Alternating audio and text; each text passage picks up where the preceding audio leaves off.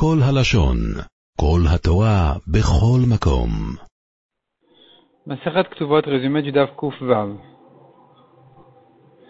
La Gemara continue à raconter des histoires sur les jugements des Amoraïm, combien il faisait attention a priori de ne pas s'approcher de tout ce qui, tout ce qui a une odeur de shochad. Donc la Gemara raconte ici toute une histoire sur Ravanan, qui est arrivé chez lui un homme et lui a offert un panier de petits poissons. Et lui demande mais qu'est-ce que tu veux? D'où tu viens? Qu'est-ce que tu fais? Il lui dit non, c'est parce que je veux être jugé chez toi, donc j'ai par cette occasion profité de pour t'offrir cette offrande-là. Il lui dit sache que je ne peux plus te juger. Et il a donc refusé aussi de recevoir ces petits poissons. Il a dit non, ne me juge pas. Ben, si c'est comme ça, ne me juge pas, d'accord?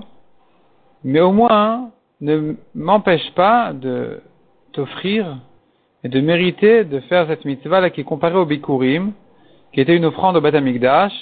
La Gemara fait toute une rachat on voit que celui qui amène un repas au Talmideh Chachamim, c'est comme s'il amenait des Bikurim au Beth Amikdash.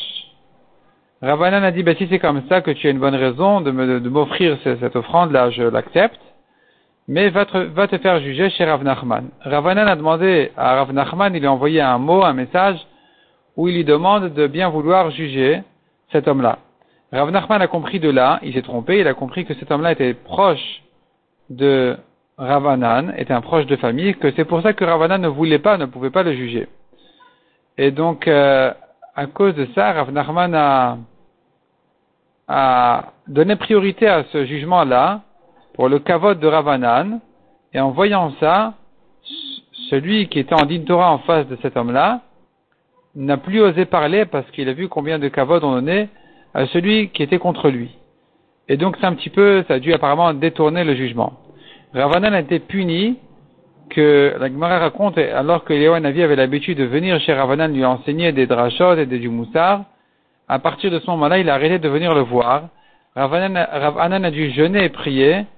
Et effectivement, Eliaou est revenu le voir, mais Ravanan a pris une grande crainte de rencontrer Eliaou. Il ne pouvait plus lui parler tranquillement, jusqu'à ce qu'il a dû se cacher dans une boîte pour entendre le cours et les drachot de Eliaou Navi.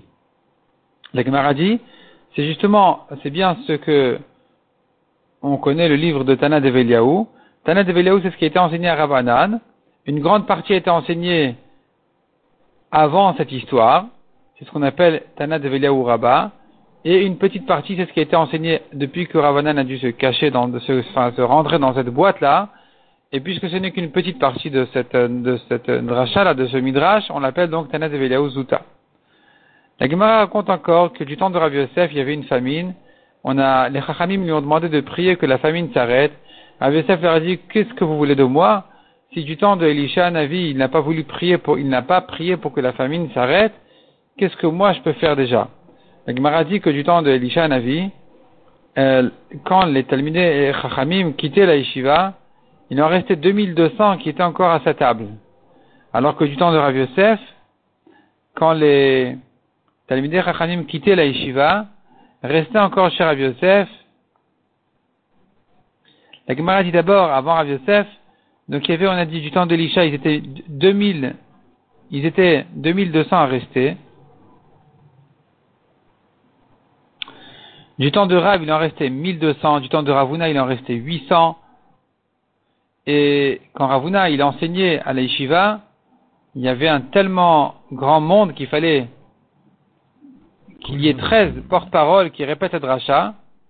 Et quand les chachamim se levaient de la yeshiva de Ravuna, et qu'ils secouaient donc leur manteau, quand ils se levaient, ça faisait une telle poussière que ça se voyait même en Eretz Israël. Et les gens en Eretz Israël disaient, voilà, les chachamim, les chachamim se lèvent maintenant de la yeshiva de Ravuna. De la yeshiva de Rabbi Rabbi Yosef, il en restait, Ben Azmanim, en fait, quand les, les Talmidei Chachamim la yeshiva, il en restait encore 400 à sa table, à leur table. Du temps de Abaye, de Rafapa ou de Ravashi, il en restait plus que 200.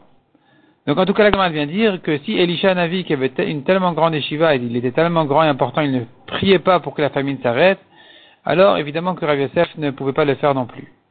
La Gemara dit encore, la revient un peu en arrière.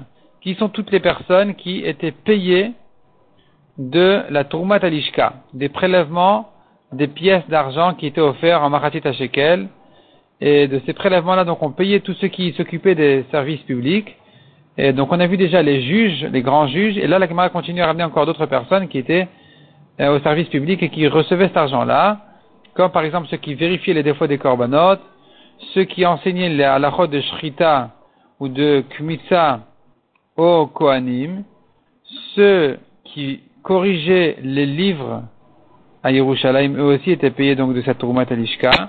Les femmes qui faisaient les rideaux du Beth Amikdash, en général, en principe, les rideaux étaient payés de la Troumat Alishka, sauf euh, certains rideaux qui étaient euh, à la place d'une construction d'un mur, donc ça c'était payé plutôt du Bedekabaïd, qui était en fait les fonds des constructions du Beth Amikdash.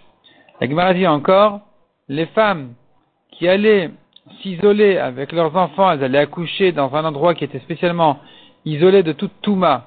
Elles faisaient grandir leurs enfants là-bas pour qu'ils puissent ensuite s'occuper de la, vache rousse, elles aussi, elles étaient prises en charge par la Touma Talishka.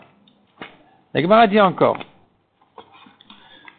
les clés charrettes, les ustensiles du service au Beth est-ce que on considère qu'ils sont au service des corbanotes ou du misbéach Si c'est des corbanotes, on ne les fera que de la tourma talishka, des prélèvements du trésor public.